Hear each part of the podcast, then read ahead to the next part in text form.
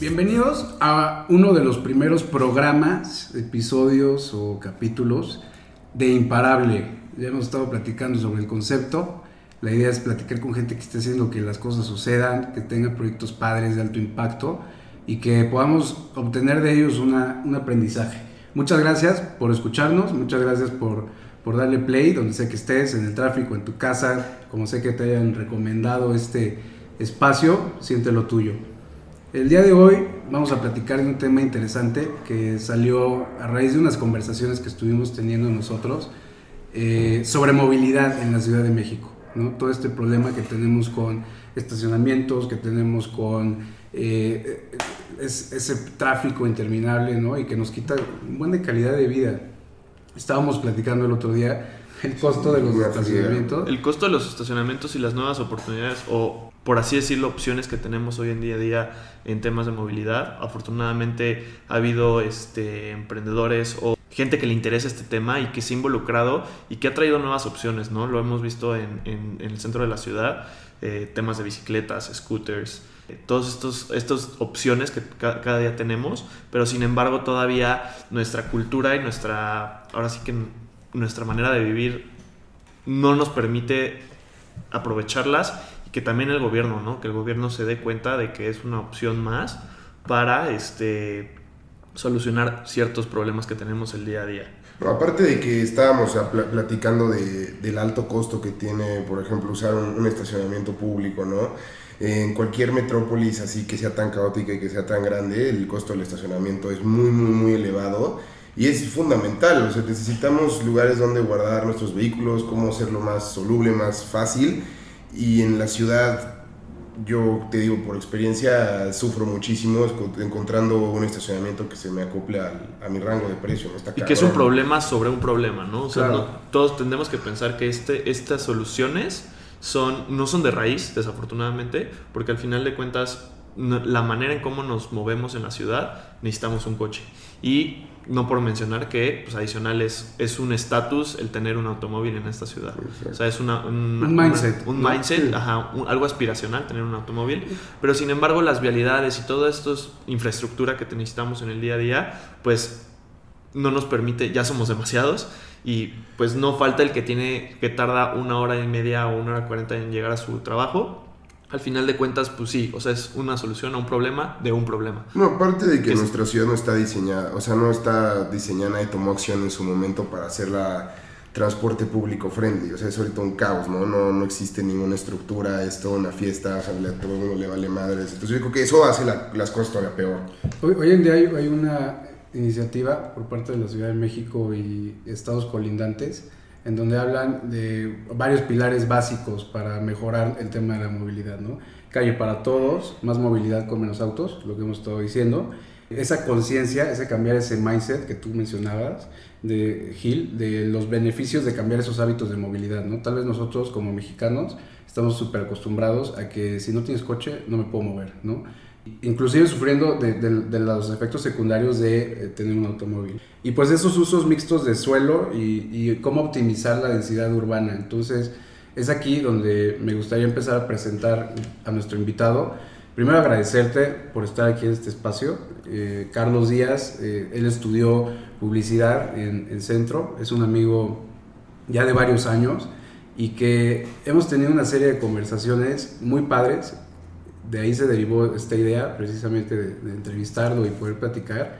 Carlos, pues bienvenido. La verdad es que estamos muy contentos. Es el primer episodio que hacemos. Ahora saldrá de esto mucha retroalimentación y pues obviamente que no solo tú te lleves algo, sino todos nuestros escuchas que también se alineen a, este concepto que traemos, que ahora estamos muy contentos también, imparable. Y pues poco a poco vamos durante la plática a ir mencionando cómo, cómo asociamos esto a ti, a tu experiencia, a tu capacidad y a tu hambre de poder hacer algo diferente. Y sobre todo encontrando una solución para todos estos un poco estos problemas que ya mencionamos. Y pues bienvenido. Así que bienvenido.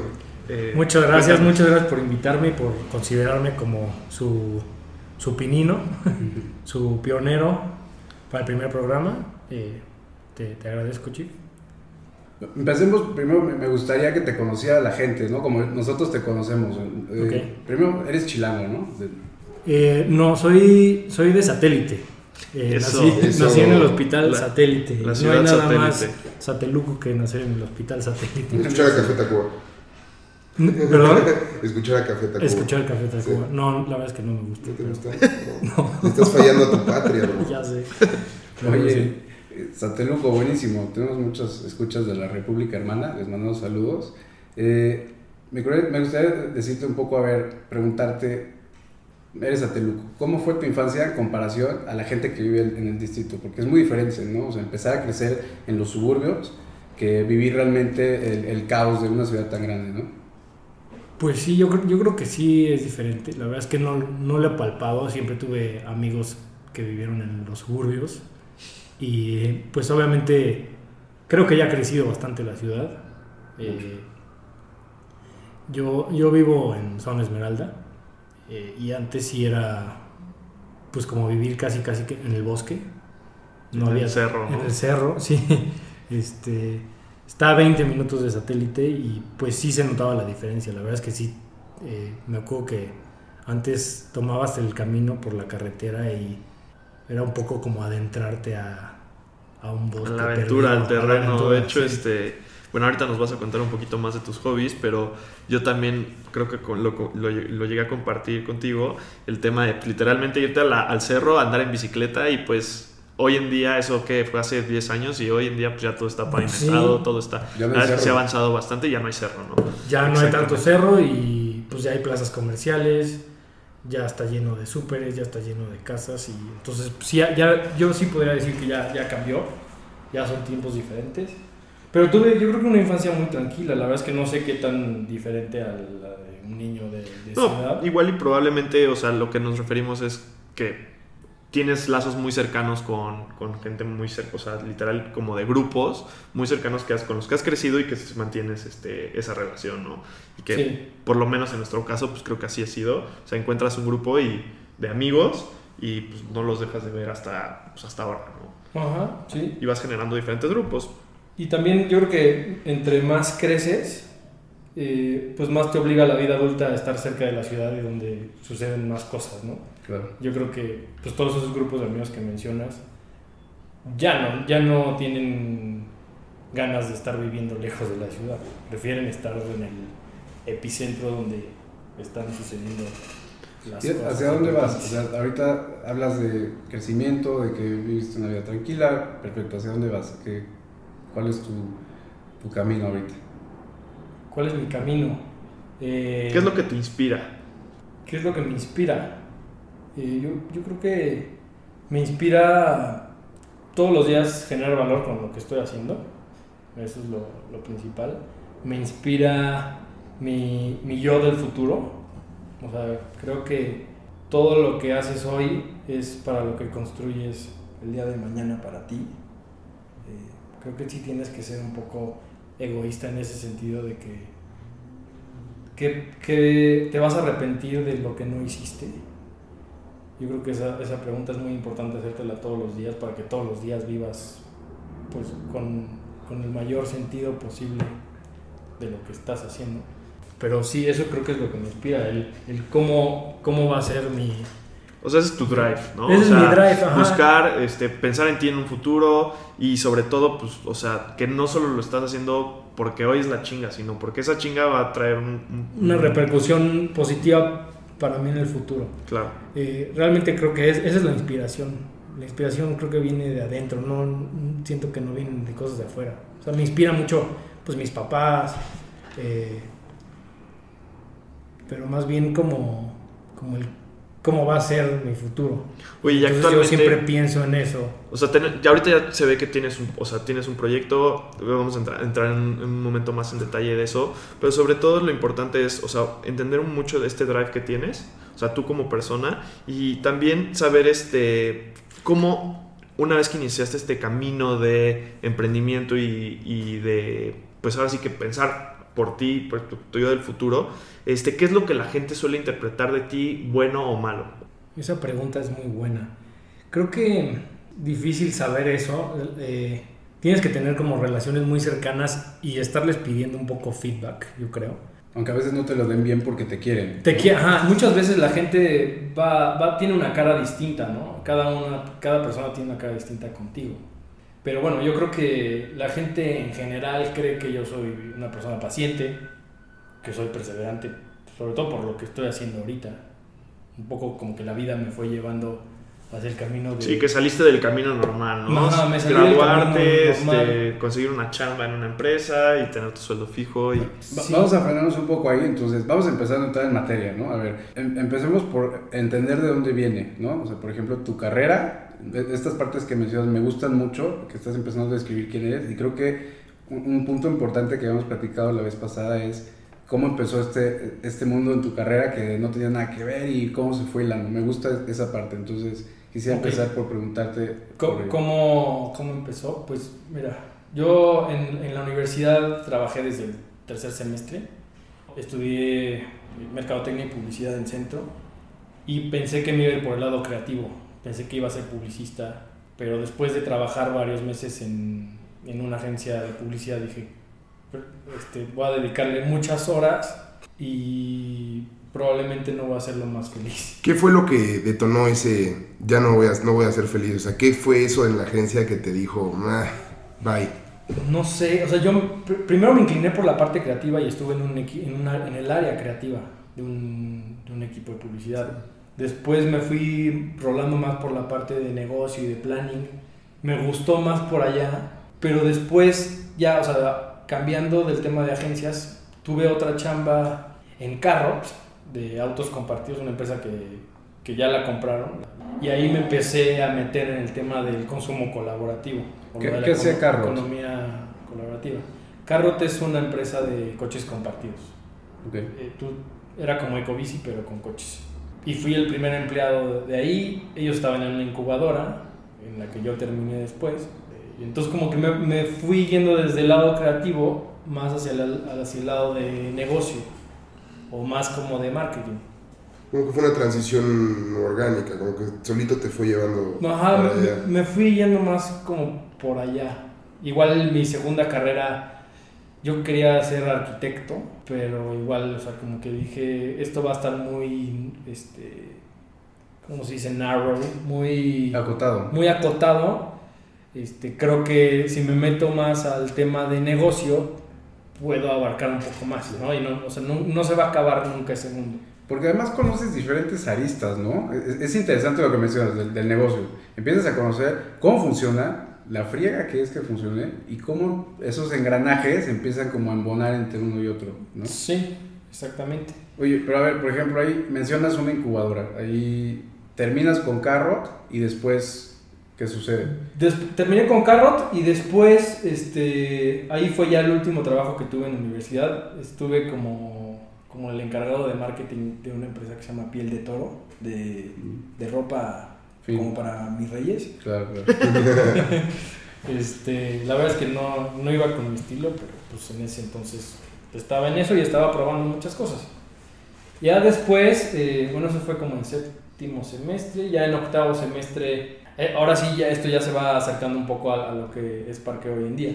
En octavo semestre ya me toca hacer la, la tesis, eh, me piden que haga, un- o sea, que les define el proyecto final y pues ahí empezó como un brainstorm muy grande de a ver, ¿de qué voy a hacer este proyecto? Y un día que iba caminando hacia la escuela, me, bueno, después de dar varias vueltas sin encontrar un lugar y de pelearme con franeleros, este, ya, ya dejé el coche, me bajé y empecé a ver muchos lugares vacíos en, en los edificios al lado de la escuela. Y ahí fue cuando, pues la verdad es que sí se me, se me ocurrió la, la idea de por qué no aprovechar esos espacios rentándoselos al vecino y ya yo evitando pues dejarlo en la calle y, y, pues todo el estrés que conlleva. ¿Y ahí probaste tu modelo o, fue...? Ah, no, ahí fue la, la idea. La idea, el, fue así como el, el primer- momento de luz, ¿no? El- Momento ahí de fue el- inspiración. el, ajá, el momento de inspiración. Dijiste, Eure- Eureka, güey, ya la armé, ¿no? Pues no, no ya la armé, porque, Porque, porque después te das muchos golpes. Pero, pero ahí fue el- la parte como de, descubrimiento. pues de amor al problema. Digamos O- que viste de- el problema, lo identificaste y buscaste una Exacto, es un poco el vivir el problema hizo que me enamorara un poco del problema por la solución que pude vislumbrar en ese Claro. momento. Te volviste empático, güey, porque en ese momento dijiste, puta, o sea, si no le doy dinero al franelero me va a rayar mi coche. Y si le doy dinero, sigo promoviendo que, que siga. Y ese, al final de cuentas, es un espacio que lo podrías usar sin ningún problema, ¿no? Es una super legal, o sea, ilegal eso de los franeleros, güey. Sí, pues porque la calle finalmente es de todos. La verdad es que sí Claro. enoja que le tengas que pagar la tarifa que él te dice y además te lo rayan y pues, te tratan mal. O sea, yo muchas veces tenía que llegar, mover la cubeta, ponerme yo y después pagarle. O sea, ya ni, ni mover. Ni te movía la ni cubeta. movía la cubeta. Entonces, Y preparas tu tesis, empiezas a... Ajá, preparo mi tesis. El director de la carrera tenía esta incubadora donde trabajé en Carrot. Eh, preparo la tesis, me gradúo de la tesis, me va muy muy bien. Termino con un, un proyecto de 180 cuartillas cuando los demás hicieron algo de 50 hojas. Ahí me di cuenta que puta, o sea, me encantó el proyecto y que pues que valía la pena dedicarle más tiempo para llevarlo a la realidad. Y así fue, o sea, me metí a una incubadora, ahí fundé la empresa, ellos te obligan a, a que pues vayas con notario y la, registres y todo. Registré la marca, etcétera, y ya, empezó. Empezó la, la aventura. En, es- en ese momento, ¿qué, qué título elegiste para tu aventura? O sea, tú dijiste, güey, voy a ser el dueño, el... No sé, el El director CEO general, que ahora o se sea, pone de moda, ¿no? sí- CEO de la nada, ¿no? CEO. En ese momento, yo, yo- o sea, la actitud que yo tenía es, voy a aprender. Y a lo mejor va a ser un camino pues, largo y, Rudo. y rudo, Veías a tus amigos, ¿no? O sea, como que... Pues sí, ahí en, en ese momento todos estaban consiguiendo chambas y yo, yo dije, pues yo, tengo est- estas 180 cuartillas que tengo que aprovechar, o sea, quiero ver qué pasa. Y entonces pues me di, me di el año, dije, vamos a ver qué pasa este año. Resultó que fue un año muy difícil. este, sobre todo porque pues, te asocias con gente que a la mejor no te queda bien, pierdes tiempo, estás muy verde, la verdad es que estás muy verde, tu idea está verde, el mercado está verde. No, y en ese momento estabas en la incubadora, ¿no? Sí. Em- Empieza, supongo que un- una etapa de descubrimiento de tú mismo, irlo definiendo y decir, bueno, güey, pues tal vez no está tan bien como yo pensaba, ¿no? O no sé, o sea, Ajá, sí, o sea, hay muchas cosas que las afinas en una incubadora y sí, o sea, sí se agradece en una incubadora.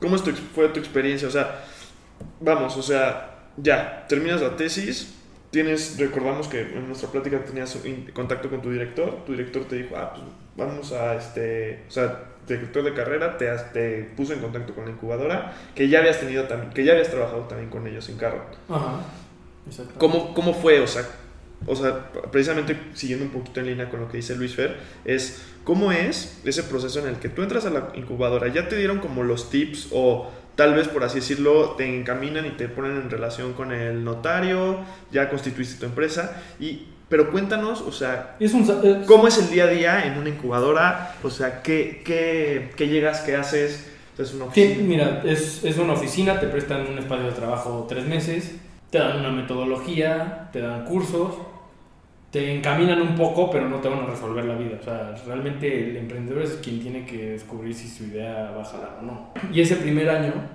fue donde pues yo le machaqué y salí a la calle a, a ver qué pensaba la gente del concepto. O sea, literalmente fue hacerlo desde cero y siempre lo cuento como hacer fuego con palitos.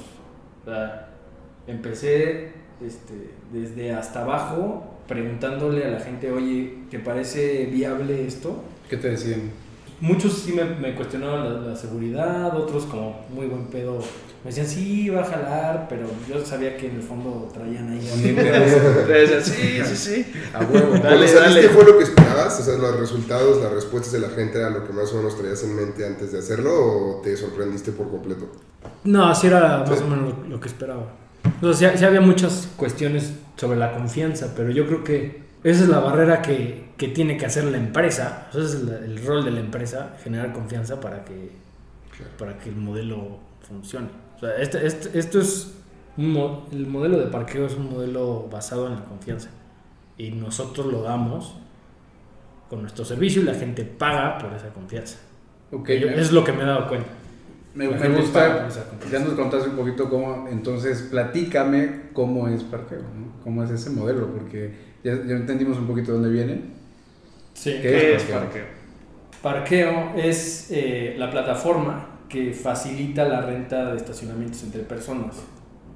Y para que yo se explique sí, a mi abuelita. Es, es como, como el Airbnb de los estacionamientos, donde cualquier persona que tiene un espacio disponible en su casa o, o departamento lo puede rentabilizar a través de nosotros, este, rentándolo de forma diaria o mensual.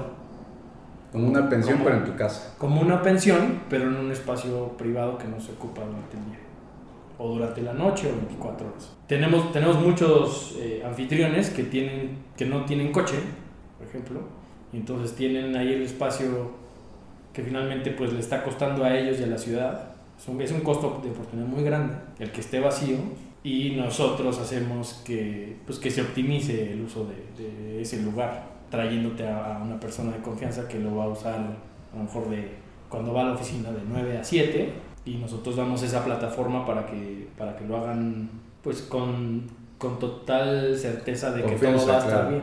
¿Cómo empezaste a fondear esta idea? O sea, suena bien, pero detrás seguro hay mucho trabajo, ¿no? O sea, Pues sí, sí, o sea, hay, hay mucho trabajo, este, que finalmente es, es tiempo, es dinero, entonces sí le metí mucho trabajo, sobre todo los primeros dos años, mucho trabajo sin ver realmente mucho fruto. Tuve la suerte de que en el primer año me dieran la buena noticia de que me dieron el fondo de INADEM y eso fue pues totalmente bueno y como gasolina para que yo continuara. el Instituto Nacional del Emprendedor, que hoy ya no existe. Hoy al parecer ya, ya no existe. Ya ¿Y, y cuánta lana te dieron? Porque, digo, si ya no existe hoy en día ese préstamo, supongo que se fue a, a fondo perdido, ¿no? O sea, ya es, esa Ujú. es tu lana, ¿no? Los préstamos del INADEM son Siempre a fondo son- perdido. o tienen diferentes modalidades, pero estos sí eran a fondo perdido y se hacían a través de, de las incubadoras que garantizaban en, en cierto sentido que, el- que los fondos se iban a aplicar bien, ¿no? Me imagino que tú tenías que comprobarle al INADEM,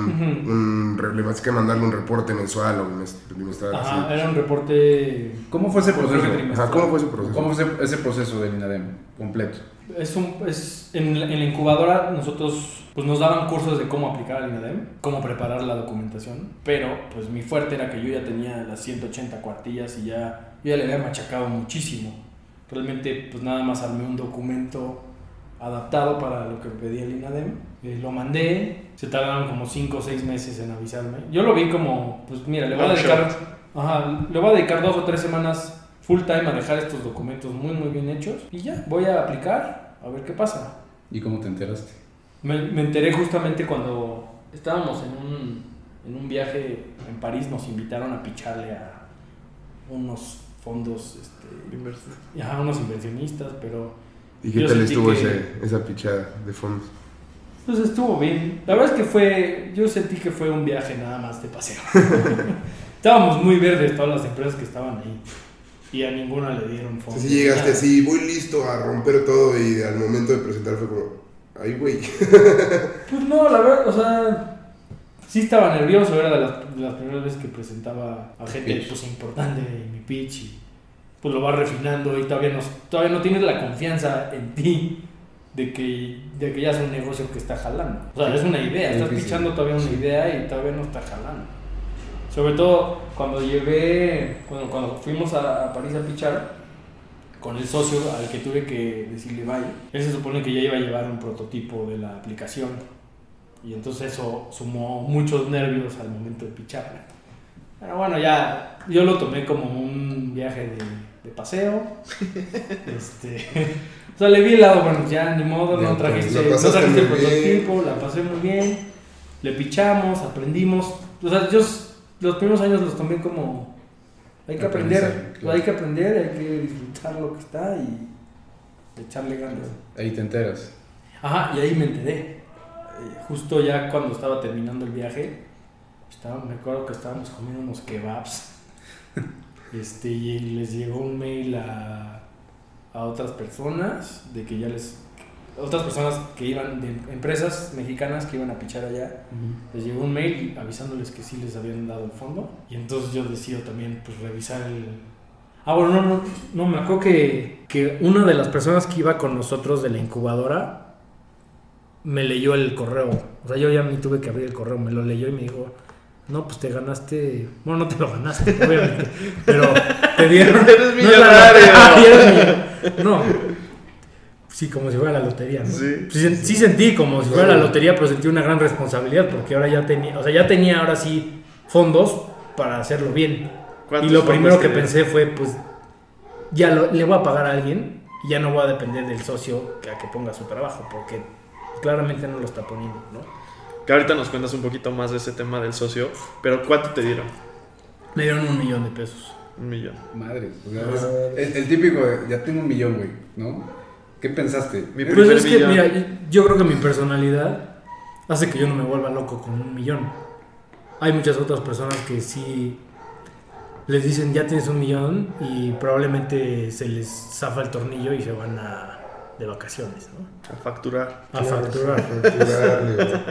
Oye, y bueno, ahorita has mencionado durante esta pequeña historia este, este tema de tu socio y de que pues, ya no dependes de él, ¿no? Y que te esperabas que desarrollara un prototipo y la verdad es que, o sea, no lo hizo.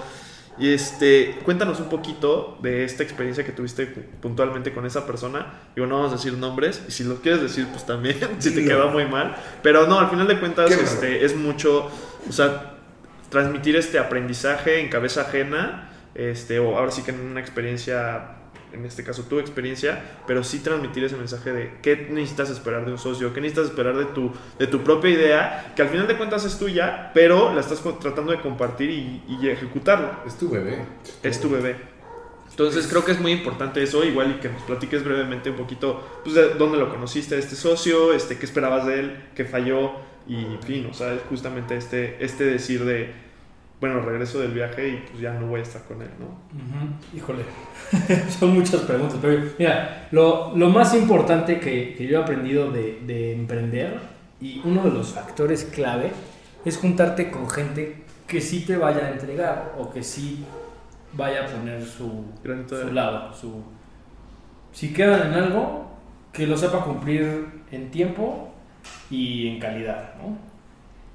Y darle seguimiento a las cosas. Yo creo que yo en ese entonces estaba muy verde en no supervisar, porque como dices, es, es tu bebé, tú tienes que estar encima de eso. Y yo un poco como que me, me fui más por la parte de, yo quiero validar primero que hay mercado. Este, Como buen marquetero, ¿no? como, ajá, como marquetero me, me- me enfoqué nada más en, en mi parte, sin realmente cuidar lo que, lo que era lo más importante ahorita, que era... más me, me enfoqué en lo más importante, sin embargo descuidé otra cosa que es muy complementaria, que era la plataforma que me iba a permitir crecer los procesos mucho más rápido que, que sin procesos. En, en ese sentido, ¿cómo priorizas hoy en día, por ejemplo, tus decisiones? Eh, yo creo que tienes que pensar cuánto tiempo te va a tomar una cosa o dinero y cuán- cuál va a ser el outcome. O sea, la el- relación el tiempo-dinero. ¿no? O sea, Rel- que- que- relación esfuerzo que le vas a invertir por el mayor impacto posible. En ese entonces yo estaba buscando cosas básicas como validar idea, o sea, Muy y- válida, ¿no? O muy, sea, muy, que- muy válida y, y es, prior- es la prioridad. O sea, en un inicio tienes que, si todavía no sabes que puede pegar, Feedback, feedback. tienes que feedback, tener claro. feedback, feedback. Y yo salía todos los días a la calle a volantear y a, y a pelotear y- o sea, mi idea con, con la, con la gente. Ajá, exacto. O sea, me iba a gente que estaba dejando su coche en el parquímetro o en una pensión y... ¿Por qué lo dejas aquí, güey? Ajá, ¿Lo dejarías acá? Ajá, exactamente, ese tipo de cosas. Y luego con los propietarios, que era más difícil. Con la gente que, con- que tenía los Los lugares. dueños de los espacios. ¿no? Los dueños de los del- espacios. ¿Hoy, del- cuán- hoy cuánta gente usa tu plataforma? Hoy tenemos, mira, tenemos más de...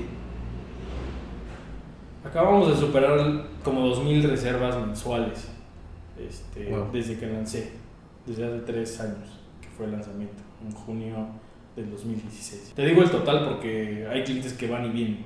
Claro. Y hay clientes que a veces pagan una semana y así, pero, pero sí, tenemos más de 2.000 reservas mensuales en, logradas, ¿no? En, en Sí, la- que en es la tu, vida- en la vida es tu proyecto. KPI que traes ahí traqueado súper bien para poder irlo superando, ¿no? Sí, el, el KPI es más bien mensual, pero yo te, yo te, yo te estoy hablando ya de un total de, de servicios exitosos, como para que se den la magnitud de cómo hacer algo desde, desde cero y, y ya llevarlo a la, a la realidad de que sí se puede, pero pues tienes que estar dispuesto a ponerle dos años de, de cagarla y cagarla y cagarla y volverla a cagar y seguir positivo y no mover el dedo del renglón. Hay otra pregunta. ¿Cuál fue la mayor cagada que hiciste? La mayor cagada que pasó con, con Parque. O sea, ¿dónde, ¿dónde sí fue el momento que dijiste, puta, la cagué? La Muy cabrón. volver a contratar programadores que pues, no estaba completamente seguro que podían entregar todo lo que yo quería. O sea, siento que ese ha sido el, el talón de Aquiles del proyecto, la programación. Y pues sí es una empresa de tecnología. Y siento que ahí sí, o sea, sí la he regado seguido. ¿Y qué crees que ha pasado eso? La gente que te llega no ha sido la mejor, a lo mejor tomaste una decisión que no. Pues muchas veces uno como emprendedor quiere ahorrar y entonces promete acciones o promete pagar un poco menos más acciones. Y hay muchos programadores que la verdad es que solo siguen el dinero. Y entonces, aunque ya tengan un compromiso contigo por acciones, si les va a caer dinero por otro lado, pues le dan prioridad a otros proyectos. Y eso es muy, muy frecuente. O sea, que no, ya no te pongan en la prioridad que tú debes. Y entonces te hacen un poquito ahí de lado porque como no está entrando dinero, y los programadores pueden hacer mucho, mucho, mucho, mucho dinero. Y de repente yo creo que se les calienta la cabeza y dicen, pues yo voy a tomar los proyectos que se puedan y Super veo cómo... Ajá. O sea, van resolviendo ahí. E- ese fue el- la mayor cagada, el volver a agarrar a otros freelancers y decir, esto sí lo van a sacar. O sea, al final tuve que resolver el problema contratando una empresa que entró ahí a, a volver a, a acoplar todo el, el proyecto. No, perfecto. Oye, por ejemplo, ahorita tú cómo ves eh, los retos o desafíos que tiene la Ciudad de México como movilidad y, y dónde está el core o la carnita que tú realmente le ves para tu negocio este, seguir proliferando, ¿no? O sea, seguir creciendo y seguir, este, pues, Trayendo clientes. trayendo clientes y pues ayudando a resolver este tema, ¿no? Pues, los retos están... Ahorita estoy un poco pues, sorprendido por, por cómo plataformas que apostaban por otras ramas de movilidad como los, los scooters tuvieron que cerrar operaciones. Eso me parece como- Sí, o sea, estaba leyendo hace poco que era cerca del 20% de robo de sus scooters.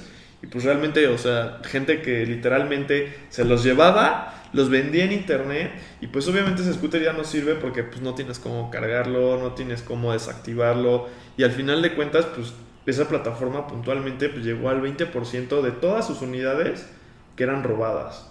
Entonces, pues obviamente, pues no solo, o sea, no solo le estás pagando un permiso al gobierno, sino, o sea, por unidad, porque cada unidad pues, tiene su, le tienes que pagar al gobierno por, porque tenga, opere. Ujú. Y pues obviamente te quiebra totalmente el, el esquema de negocios si te roban el 20% de tu capital o de tu activo, este, pues tu activo, tu principal activo. Entonces, pues sí, o sea, creo que ese es uno, por ejemplo, ¿no? Eso, eso me sorprende. Ajá, y, y- y la lista principal es finalmente es otra vez seguridad y confianza. ¿no?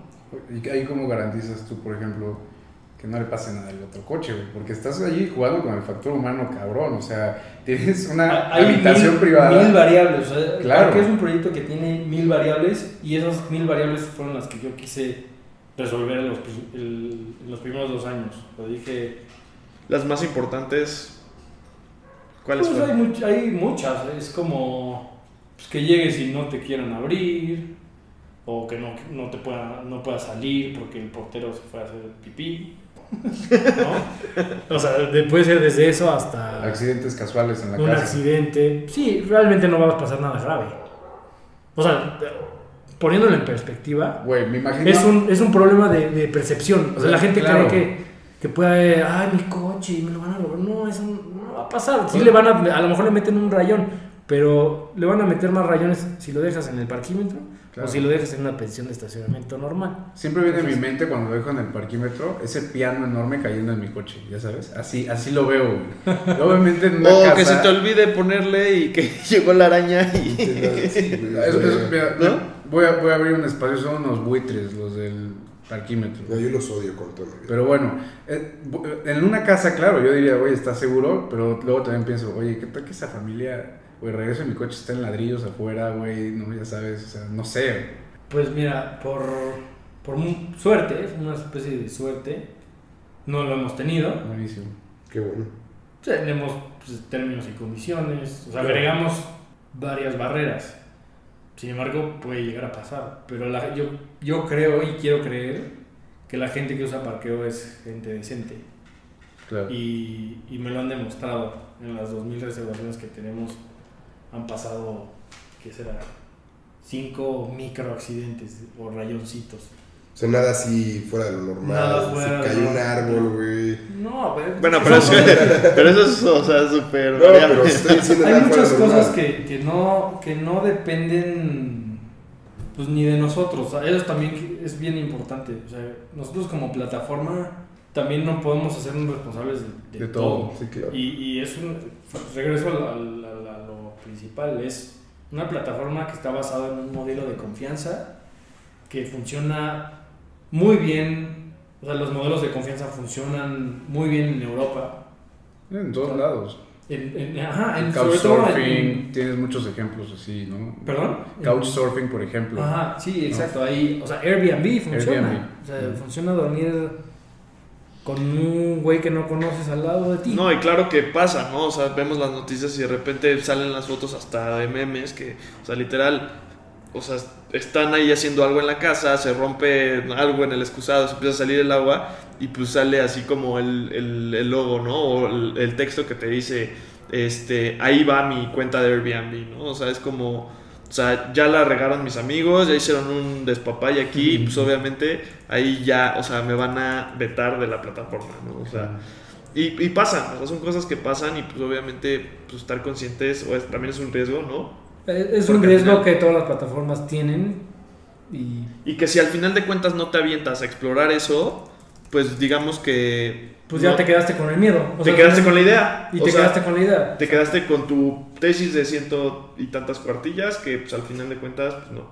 Y pues, la verdad es que al y día se, de hoy... y se demuestra, o sea, 2000 contra 5 casos de rayoncitos, Claro, la no verdad es es que vale toda la pena. O sea, Sí, no, no es nada. Oye, ya, ya hablamos un poquito de tu experiencia manejando este, tu empresa en tiempos complejos, ¿no? Desde los socios que te quedan mal, desde tener una deuda, ¿no? Millonaria, literalmente, con un organismo que pues en cualquier momento te podía meter un 4. Ahí yo te diría, a ver, ¿qué, ¿qué mensaje le darías a los nuevos emprendedores? Hoy en día yo agarro y digo, puta, se me ocurrió hoy en día hacer el Airbnb de las abuelitas, yo te la cuido, no sé. ¿Qué le dirías a esas nuevas generaciones? O sea, ¿Qué consejos así prácticos? De 1, 2, 3, 4, 5, ¿no? Aplicar. pues yo creo que, o sea, si lo resumiera en una sola idea, es que resuelvas un problema que te apasione. Un problema que, Que sufras. Sí, o sea, muchas veces eh, las ideas salen por sufrimiento, ¿no? O sea, por, por haberlo sufrido. Entonces, pues sí, es un problema que, que le quieras dar 20 vueltas y no estés cansado de darle vueltas al mismo asunto. Yo creo que, yo creo que es eso, es lo primero. Y, y ya después, pues tener mucho orden. En- Yo creo que es un poco de orden. Hay mucha gente que, sí levanta fondos y todo, pero se lo queman todo y no, no fueron como pasito a pasito, ¿no? ¿Qué hábitos o qué hobbies te hacen ser estructurado? Y ser paciente y perseverante. Yo creo que es- eso sí lo tienes que traer. Yo creo que todos los emprendedores tienen algo de, de paciencia y de persever- perseverancia. Pues un chorro, ¿no? De aquí a que pegue. Yo creo que hay varios días donde llegas a tu casa y lo único que quieres Es es... llorar. Es llorar. Pues sí, o sea, tantas responsabilidades, o sea, muchos cu- cuestionamientos, tanto propios, seré capaz, no seré capaz, valdrá la pena todo este tiempo que le estoy invirtiendo, porque al final de cuentas, pues también es un riesgo, ¿no? Y es un riesgo que tal vez tú decidiste, eh, pues, tomarlo en el sentido de, a ver, no me estoy yendo por un sueldo de una empresa, prestaciones, o sea, cotizar en el seguro, o sea, son varios factores que al final de cuentas hay que poner una balanza y siempre el éxito personal o tratar de buscar, exigirte y buscar, eh, pues, transformar tu forma de pensar, transformar tu forma de ser y, pues, tal cual, ¿no? El grind de todos los días, o sea, literal, mentalizarte y decir, voy a hacer esto porque es mi rutina, ¿no? Y al final de cuentas termina de ser una disciplina que día con día tienes que seguir y pues, obviamente contagiar a la gente que puedas involucrar en tu proyecto. Porque hace, hace unos momentos nos platicabas que pues, trabajan contigo dos practicantes y pues muchas veces lo que no esperas de ellos es experiencia, ¿no? O sea, esta experiencia de, ah, pues ya este, estuviste en tal empresa y pues, puedes aportar esto al, al, al negocio, ¿no? Sino pues también la visibilidad tal vez de desarrollo de esas personas, porque esas personas también están apostando en el sentido de me voy a desarrollar, me voy a este Sí. o sea, voy estoy también sacrificando algo para para poder aprender, ¿no? Y Un creo voto que de es, el voto de confianza. Entonces, este, pues creo que, o sea, la verdad es que es muy interesante como todo este camino y pues se ve que, o sea, te ha costado y que pues, has aprendido mucho de él, ¿no? ¿Cuál es tu historia favorita de este trayecto? Sí. Así como nos contaste la cagada, cuéntanos así tu historia favorita. Mi historia. Es el highlight de, de parqueo hasta este momento, hasta... Bueno, tuyo, o sea, sí, Ajá, tuyo. tu momento. Sí. Pues. No sé. O sea, no, no, lo, no lo he pensado. La verdad es que no. Probablemente esta respuesta no la pueda responder ahorita. A lo mejor ¿Dónde ha sí- sido el a lugar lo mejor más sí- raro donde has rentado un cajón de estacionamiento, güey? Que tú digas, nunca ¿Qué? me imaginé que ahí fuera a ver. Sí, bueno, hemos tenido, de repente yo veo que se registran cajones, este, súper lejos y se rentan. Ah, pero, pero mira, este, respecto a esta Se quedó pregunta. pensando. Sí, sí, sí, ahorita ya, me- Sí, ya, ya, ya sí, aterricé. Hicimos que la villa girara. Es que lo mareaste hace de rato. hecho, de hecho, una vez subí, subí mi estacionamiento. El primer cajón que se ofreció un parqueo fue mi estacionamiento en Zona Esmeralda. En casa de la chingada. O sea, ahí nunca pensé que se iba a rentar. Y una, hace como, ¿cuánto fue? Hace como tres meses le enviaron una solicitud. Este. Y me quedé así como, ¿será real? ¿Será mi, mi tía? Ah. ¿Será mi mamá? Y, y, pues le marqué a la, a la conductora que envió la solicitud y me dijo, sí, es que yo vivo ahí cerca y este, necesito tres espacios porque ahorita en la comer donde lo dejo ya, ya no me van a dar la pensión. Y, y yo así, de, ¿qué? Jala, esta madre jala. Ajá, o sea, me pareció, la verdad es que como que ahí fue el momento donde dije, ya, ya cumplí, ¿no? O sea, ya... Sí, se Un está logrando. O sea, Se está- encontré la necesidad y, y al final de cuentas pues, hay gente que está interesada. Incluso en el lugar pues, Más recóndito. más recóndito que yo no esperaba. Porque la verdad es que por mi casa lo pueden dejar en la calle y no pasa nada. Pero que me manden una solicitud de que me van a pagar lana, significa que estoy generando valor. ¿no? O sea, y ahí fue cuando sí dije, no manches, está cañón. Y luego igual un inversionista que vive aquí en satélite le mandaron una solicitud. La tuvimos que rechazar porque pues, seguimos viviendo con nuestros papás. ¿Qué te dijeron tus Y mis papás? güey? dijeron, no. Ni O sea, tus papás dijeron, no lo Ajá, y ahí también sentí feo. Así dije, no mames, sí tengo que. O sea, tengo que aceptar esta solicitud Tengo y que ganar ese dinero. Pay the bills, ¿no? Ajá. Pero estuvo, eso fue como chistoso. No sé si. Oye, Sí, pero, es muy raro, güey, después de todo ese trabajo de investigación que te aventaste, yo lo que esperaba es que le preguntaras a tus papás, güey. ¿Puedo rentar el, el cajón de estacionamiento de mi casa? Sí, ya, o sea, yo ya, yo ya le iba a aceptar, pero dije, a ver, tengo Claro, que ver claro. con los, los meros, meros. Que al final de cuentas es tu proceso de, ¿no? O sea, de tu negocio tienes que ver con el casero. O sea, Exacto, el es la del- solicitud y la, el dueño O sea, de por casa más no de soy que. yo. Exactamente, ¿no?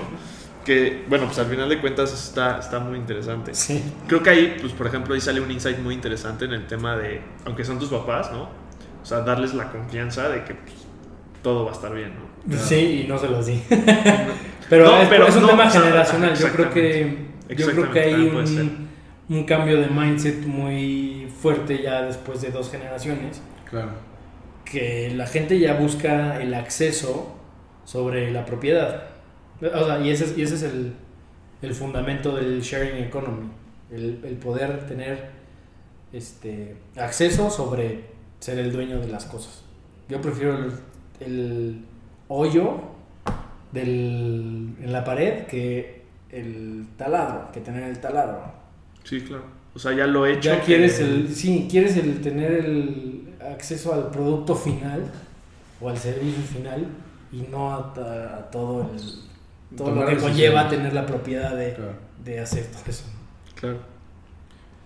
Tomar decisiones rápido, tomar decisiones acertadas. ¿Qué, es- qué es lo más fuerte que has tenido que decirle a alguien en este, en este, en este caminito? Algo que ¿Qué es lo digas, más fuerte que le tengo que decir? Este, mm, ya soy adulto, güey, ya, o sea, estoy aquí en la realidad, es la vida real, no me guardo nada. ¿Corriste a alguien Pues- que te caía muy bien? O... o sea, tiene que ver con el proyecto, pues, porque siempre Claro. cortar, Donde sea. cortar No. con tu novia siempre es fuerte. Sí, no. Pero pues sí, cort- cortar con un socio, tener que ir a decirle, sabes que ya no manches. y ya, o sea, ahí está, ahí pinto mi rayita y yo creo que eso, eso siempre es fuerte. Claro. No tengo así una experiencia que, ¿no? supermarque, pero sí es súper estresante tener que, que tener, tener que cortar relaciones con proveedores y con, Claro. sí, pues sí, sí pega. Oye, algo que tú digas, sí, quiero hacer, güey, en el futuro cercano. Tiene que ser- puede ser con parqueo, puede ser para ti mismo, algo que tú digas, realmente tengo ganas, güey.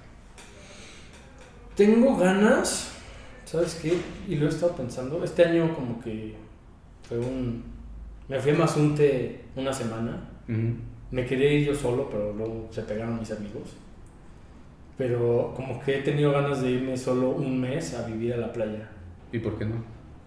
No sé, o sea, me da un poco de, de miedo dejar la oficina aquí vacía, pero cada vez lo hago más. O sea, cada vez intento que, que mi, mi colega principal pueda manejar parqueos sin mí, ¿no? Y, y eso es a lo que yo tiendo a futuro. Ajá, aspiro a futuro que parqueo no dependa de mí y que solito crezca, casi casi, ¿no? O sea, que yo deje Algo bien. bien, bien hecha la, todo lo que está bajo mi responsabilidad como fundador, que Claro. es dejar la infraestructura que corra sola y ya después yo empezar a hacer otras ideas, ¿no? Pero, pues sí, en el mediano plazo, así como idea guajira, de repente digo, pues, ¿por qué no irme a, no sé, a algún lugar de playa y no hacer nada a lo mejor las primeras dos semanas, después me voy a picar los ojos, pero ya después sacar la computadora y a lo mejor trabajar desde ahí, o sea, no sé, de repente... O sea, moverte a es eso. Ajá, eso me gustaría, o sea, como probar, decir, pues me voy a ir un- a probar. Y ahora en ese sentido, o sea, hablando de parqueo, tú dices, no sé, proyectate en el mediano plazo, ¿no? 3, 5 años. Si todo saliera como tú quieres, para dejar una empresa autosuficiente, ¿cómo sería ese camino? O sea, ¿qué tendría que pasar ahí? Como para que tú digas, realmente estoy tranquilo de que está jalando esto. Mira, o sea, los siguientes pasos que tengo que yo hacer aquí es, estamos terminando una nueva plataforma con una nueva infraestructura completamente de backend. Estamos haciendo dos aplicaciones, una para iOS y una para Android. Creo que teniendo eso, e- estas, estas nuevas, esta nueva plataforma ya, ya trae todo el aprendizaje de los primeros años. Ya estamos haciendo varias modificaciones. Este, pero bueno, yo creo que es primero dejar esos sistemas que casi, casi eh, a todos los miembros del equipo nos, nos den tareas que hacer muy específicas. O sea, que yo los pueda meter en, en el sistema que tenemos y que el mismo sistema les asigne tareas como de soporte, actividades está clave. está súper está súper elaborado. Está muy elaborado. ¿Y cómo lo harías para atraer clientes? Porque todo eso se tiene que sostener, güey. ¿no? Sí, pero pues, se puede, o sea, hay marketing automation, hay mil cosas para que jale solito. Obviamente tiene que haber un supervisor, Claro, claro. pero sí, o sea, mi, mi tirada es que, que todo sea automatizable y, y que el sistema por sí solo pueda, pueda caminar. ¿no? Este, ese es el, el primer paso, yo creo que dejar las aplicaciones, dejar la nueva plataforma y después Pues ya con teniendo estas apps, creo que vale la pena ya meterle ahora sí todos los kilos a, a publicidad y a difusión. Para que tengamos una base pues más grande de usuarios que nos estén Soportando. soportando. Ahorita ya la tenemos, sin embargo sí nos gustaría duplicarla o triplicarla para que pues, se soporte bastante bien la operación. Una Y cosa no tengamos que levantar capital este, nuevo. Ajá, nuevo, Claro. exacto. O sea, ya que con las mismas ventas, pues yo pueda financiar crecer. Una, una- una parte que no hemos tocado y que, que me gustaría tal vez explorar es qué impacto tiene el usar tu plataforma, o sea, el parqueo, como positivo en la vida de las personas. O sea, cómo estás mejorando sus vidas. Ok, mira, eh, para los conductores tenemos varios beneficios principales, que es el ahorro de tiempo, de dinero y de estrés. Para los anfitriones, pues es generar un ingreso extra. Pues, hay un poco de buenondismo de ayudar a, a un godines. Claro. Este, Ah, Hashtag ayuda a un Ayuda, gobierno. güey.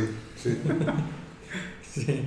Y de beneficios generales, o sea, en temas de movilidad, de ciudad, de bienestar, pues estamos generando ingresos extras para las familias, estamos ahorrándole tiempo a la gente, estamos combatiendo un poco la construcción de nuevos estacionamientos, aprovechando la infraestructura que ya está en los edificios actuales. De hecho, el, el que se construyan tantos espacios de estacionamiento le pega al sector de vivienda. Claro. Hace que la, que la renta se vuelva mucho más cara. Se va por los aires. Y entonces, pues, los millennials tenemos que vivir en las No, y a afueras, nadie ¿no? le gusta que si te están construyendo un estacionamiento al lado de tu casa, eso implica que 20 coches o 50 coches más van a estar transitando por tu calle, ¿no? Y También, ajá, porque atrae viajes. O sea, además at- atrae viajes y se le da mucha prioridad al coche. O sea, prefieren que un coche duerma cerca de, o sea, de, de zonas importantes que una persona duerma, ¿no? Entonces yo creo que eso es una implicación también, pues, grande. Hay mucha gente que se desplaza desde Catepec dos horas en transporte público. Durísimo. Pues así es un poco el capitalismo, ¿no? No sé, estamos metidos en, en esto y el, y el principal símbolo del capitalismo es el coche, ¿no? ¿Qué, qué te gustaría que se dijera en 100 años de tu proyecto o de esta idea? No sé, yo creo que con esto yo estoy generando una marca personal de, en cierto aspecto. Entonces, un poco el tiempo que yo ya he invertido, a mí me gustaría verlo retribuido en, en, ajá, en los próximos proyectos que yo haga, ¿no? O en los próximos trabajos donde yo esté. ¿Pero qué crees que Sí, me gustaría que, que mi próximo, a lo mejor si ya me, si me llego a emplear en algún momento, que me diga, ah, no manches, tú hiciste, tú lanzaste esta aplicación. Qué padre, ya, contratado. ¡Contratado! O sea, la, la verdad es que No, sí, sí va por ahí. O sea, creo que te da un currículum muy, muy grande más que tener un máster o más que tener... Claro, claro. Que muchas veces no lo hacemos, y, te- y lo digo por- de un tema personal, porque siempre me ha encantado, o, siempre, o mucho de nuestros gustos son en temas de emprendimiento, ¿no? Y siempre ha pasado por nuestra cabeza emprender algo y en algún momento, pues sí hacerlo.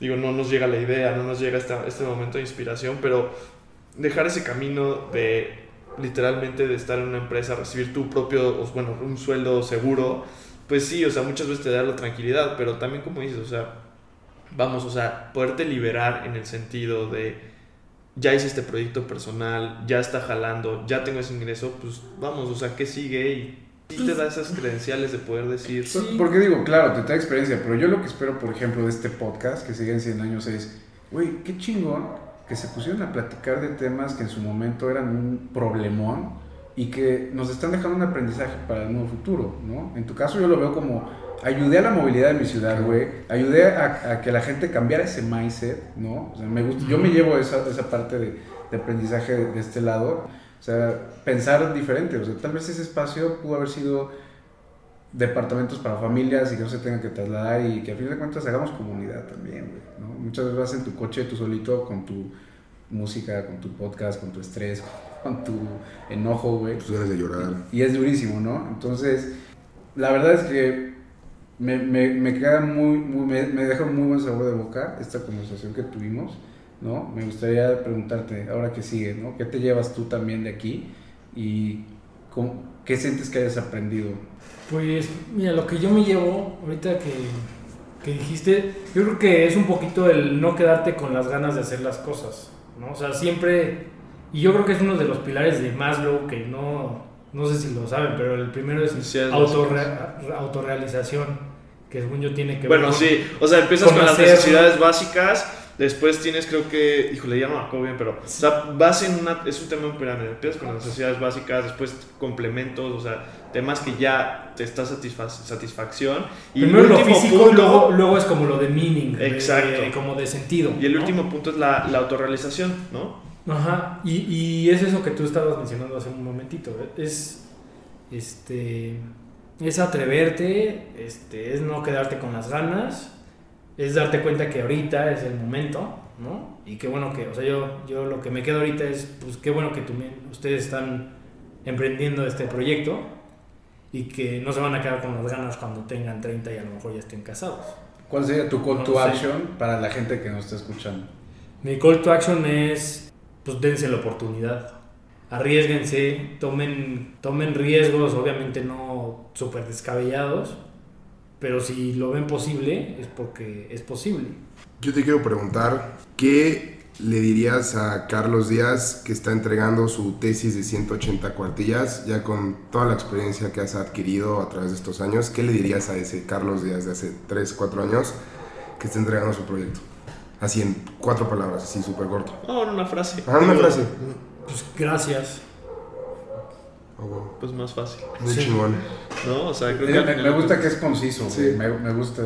No, pues Charlie, también nosotros queremos darte las gracias. Sí, gracias. Primero por tu tiempo, segundo por platicarnos de este proyecto. ¿Cómo podemos encontrarte en redes sociales?